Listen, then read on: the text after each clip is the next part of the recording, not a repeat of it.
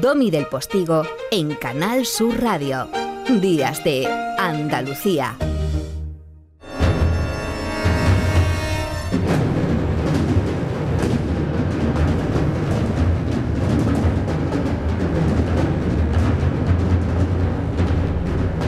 La primera libertad del silencio. Música. Y música contemporánea. Estamos ante esa libertad de manera estruendosa. No es la banda sonora de una posible guerra entre eh, Ucrania y los aliados de la OTAN o Rusia o todo ese terror que no queremos. Eh, pero en cierto modo podría ser parte de la banda sonora de un terror bélico. Buenos días, Domi. ¿qué Buenos tal? días, José Manuel Gil de Galvez. Pues mira, hoy tenemos aquí a Francisco Guerrero Marín, que lo podemos considerar uno de los mejores compositores andaluces de la segunda mitad del siglo XX, que es nacido en Linares. Esta pieza que oímos es la última que compuso porque falleció bastante joven eh, y esta pieza es del año 96 que se denomina Coma Berenices. Es verdad que tiene un lenguaje evidentemente pues muy transgresor, ¿de acuerdo? Pero bueno, es bueno también que los oyentes sepan que la música sigue evolucionando, ¿de acuerdo? Y que no siempre es tan melodiosa como nosotros suponemos, ¿no? Porque eh, este tipo de composiciones pues siempre tratan de que carezcan de melodía, en fin, son investigaciones para que la música vaya Él fue un, eh, un excelente músico porque su padre fue un gran músico, ¿de acuerdo? Que era organista de la Basílica de San Juan de Dios de Granada. Estudió con Juan Alfonso García, que como sabes ya hicimos un programa sobre él. También estuvo mucho tiempo en el, laboratorio Alea de Luis de Pablo, que también trajimos aquí a, Luis de Pablo y le hicimos un homenaje eh, recientemente, ¿de acuerdo? Y bueno, funda también junto a otros compositores como Aracil o Tomás Garrido el grupo Glosa en el año 74. Una de su obra magna se denomina Sáhara y eh, se identifica porque, fíjate, él fue pionero en los sistemas de simulación fractal. O sea, él le com- componía por fractales. Fíjate qué cosa más curiosa. que un Claro, frac- si, si las matemáticas son difíciles para algunos, llegar ya a los números fractales, pues, pues ya puede ser de... de- Sí, sí, sí, sí. Él no, es- no de nota, ya es de... Vamos. jugaba con estas proporciones. O sea, era una persona. Luego vamos a escuchar algunos arreglos sobre la música de Albeni y vamos a ver la calidad de músico que era. O sea, fíjate tú qué, qué historia mental, ¿no? Para, para, digamos, avanzar en su composición. Vamos a ir un poco de Sahara del año 91.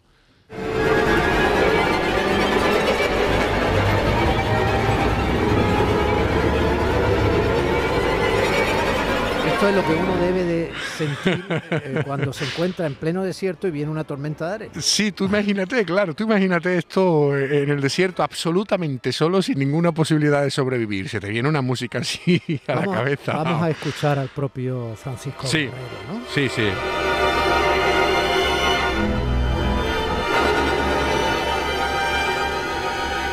Bueno, vamos a intentar Eh, escuchar sí. al propio Francisco Guerrero. Estamos con Sáhara todavía. Fíjate, No, creo que no lo vamos a escuchar. No. La tormenta de arena nos ha inundado. ¿eh? Sí. nos ha, nos ha pas- pasado por encima. Bueno, mira, fíjate que él... Sí, sí lo vamos a escuchar. ¿Sí? Venga, pues vamos. Parece los hermanos Marx, pero ta- también... Que curiosamente siempre digo a todos mis alumnos que somos descendientes directos de, de Falla, porque Valentín Ruiz Zanar fue discípulo de Falla, Y muy amigo, además. muy amigo, fue maestro de mi maestro.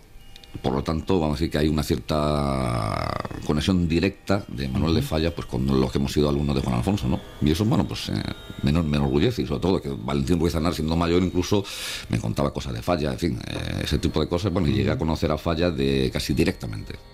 Fíjate, fíjate qué importante, eh, ¿no? Lo que, lo que acabas de decir, porque al, al ser alumno de Juan Alfonso García, que también lo fue José María Sánchez Verdú, que también estuvo aquí en el programa, Sí, él lo tuvimos cierto. en el programa, ¿no? Pues el profe de Juan Alfonso García fue Valentín Ruiz Aznar y efectivamente, como él lo explica, el contacto directo de, de- de Manuel de Falla, ¿no? Pero vamos, vamos a un poco de melodía. Sí, mira, mira, pero te lo explico antes, Domi. Fíjate, se le encargó arreglar a Albeniz, la Iberia de Albeniz para piano, orquestarla, ¿vale? Eh, eh, es, porque él le tenía una devoción, a- decía que esta pieza era la más importante de toda la historia de la música española. Vamos a, a Vamos un a poco para quienes no son especialistas Sí. en música como yo. Sí. O sea, Albeniz escribe Iberia para piano. Eso es, Para exacto, piano, ¿eh? exacto. O sea, para ser tocada al piano. Y ahora, obviamente, para que la toque toda la orquesta hay que escribirla para toda la orquesta, Eso lo que tú llamas orquestarla. Porque Exactamente. cada músico tiene que tener su partitura que no puede ser la escrita únicamente para piano. ¿no? Exacto, imagínate, hay que, hay que, digamos, instrumentarla, que es repartirla. hay que ser mm, Un crack, y además es que fíjate que en esta orquestación él eh, utiliza muchos recursos de falla y también los colores impresionistas de Turina y también un poco su estilo. O sea, es eh, eh, eh, la- lo- las orquestaciones de las piezas de Albeniz demuestran que son un maestro irrepetible. Yo he de decir que no las conocía y que son las mejores, son una verdadera maravilla.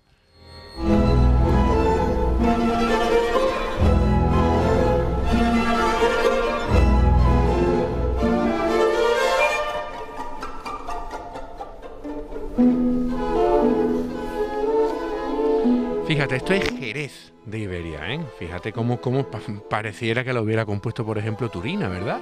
Yo sabía que me ibas a sacar a Turina. es que fíjate ¿verdad? cómo suena. Los oyentes que ya se han acostumbrado a ti saben que cuando puedes reivindicas a Turina. Sí, sí, pero es que fíjate, es que he cogido este fragmento también para que los que lo conocen lo aprecien, porque fíjate cómo utiliza en el violín las notas repetidas, el trémolo, los pisicatos, la sordina. Esto quien entiende sabe lo que estoy diciendo. A ¿eh? propósito, que eh, mi tita Inés, a quien de vez en cuando yo nombro en este programa, eh, ya te ha pillado, ya te ha pillado el, ya te ha pillado hasta las muletillas. Qué me bien. habla de ti y me dice, ¿de acuerdo? Eso yo creo que es de formación profesional. Sí, sí, sí, te ha tantas pillado, clases, pillado, tantas pillado. clases, que muchas... Está, está un poco enfadada conmigo porque no porque no consigo una entrevista con Ricardo Arjona, que para ella es, Oh. es un... Claro, para ella y para medio mundo, ¿no? Pero nos dicen que no, que no quiere Ricardo Arjona entrevistas, pero bueno. Claro, es que eso sabe Dómelo desde acuerdo, se lo digo a los, a los alumnos, porque muchas veces no sé si se están enterando de lo que le cuento, parece que están tirando fotos con los ojos, le digo de acuerdo, a ver si alguien me dice que... Eso lo llamaba un viejo profesor mío la duda gorda. Exactamente. ¿Es que tenéis duda o es que no habéis enterado de nada? O sea, la duda gorda. ¿Y esto, ¿y esto qué es? ¿Y esto? Esto es la duda gorda. Sí, Francisco sí. Mira, esta es la pieza Zayín, que se estrenó, bueno, la estuvo componiendo desde el año 83 hasta el 97, ¿eh? ¿De acuerdo? Eh, que te puedes imaginar, ¿eh? No, es que ha soltado otro de acuerdo y me imagino. Mira, son 61 minutos, ¿de acuerdo? Que es 6 más 1 igual a 7. O sea, esto que los, los oyentes pueden oír, decir, bueno, pero si yo estoy escuchando aquí desorden, pues no, obedece, obedece a un orden. La tituló Zayín porque es una de las letras, la séptima letra del alfabeto hebreo, eh, hebreo Sí. y dice que está dedicada a, a las mujeres, ¿de acuerdo? Esta pieza eh, se estrenó en el Teatro Central de Sevilla Sí. por encargo del prestigioso cuarteto Arditi, ¿vale? Esta- eh, ahora, hoy día, se nos puede hacer complejo aún oír este tipo de música, pero probablemente este Zayín, dentro de 50 o 60 años, sea una cosa tolerable, porque cuando Mozart, perdón, cuando se estrenaron los últimos cuartetos de Beethoven, eh, básicamente le dijeron que este señor estaba loco, porque es una auténtica música contemporánea para su época, ¿no? Sí. Entonces, todo esto pues va así, ¿no? Va poco a poco y, y- y la música va, va avanzando. No sé yo qué decirte. de esta manera, ¿eh? No sé yo. ¿Y Pero- esto?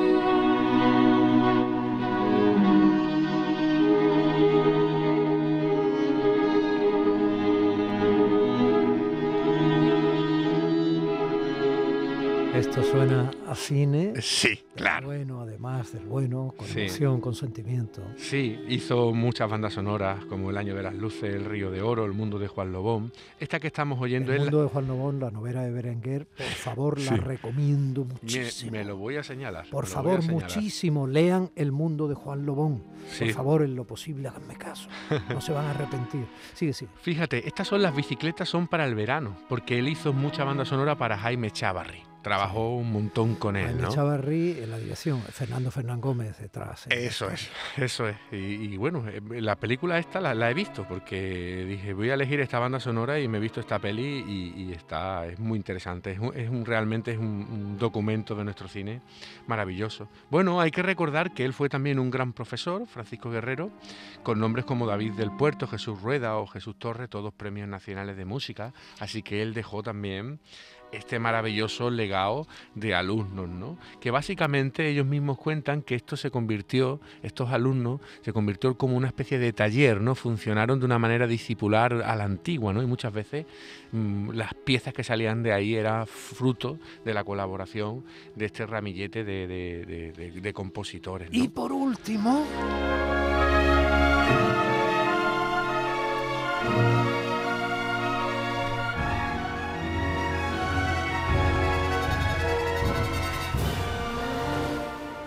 Mira, Málaga de Iberia, ¿de acuerdo? Eh, excelentemente orquestada por el maestro Francisco Guerrero. Eh, eh, solo pudo hacer seis de los doce movimientos porque falleció, ¿de acuerdo? Y no lo ¿no? Sí, no le dio tiempo terminarlo. No le dio tiempo terminarlo por dos o tres meses que tenía que entregar el estreno para, para el Festival de, de Canarias. Pero es que de verdad es que esta orquestación es absolutamente magistral. Y me voy a despedir diciéndote una cosa. Yo creo que estamos de acuerdo, ¿no? en que nos hemos enterado un poco de este gran compositor de Linares. Guerrero, con apenas cuarenta y tantos años, se nos fue. Las 10 de la mañana prácticamente. ¿De acuerdo? Seguimos. Domi del Postigo en Días de Andalucía.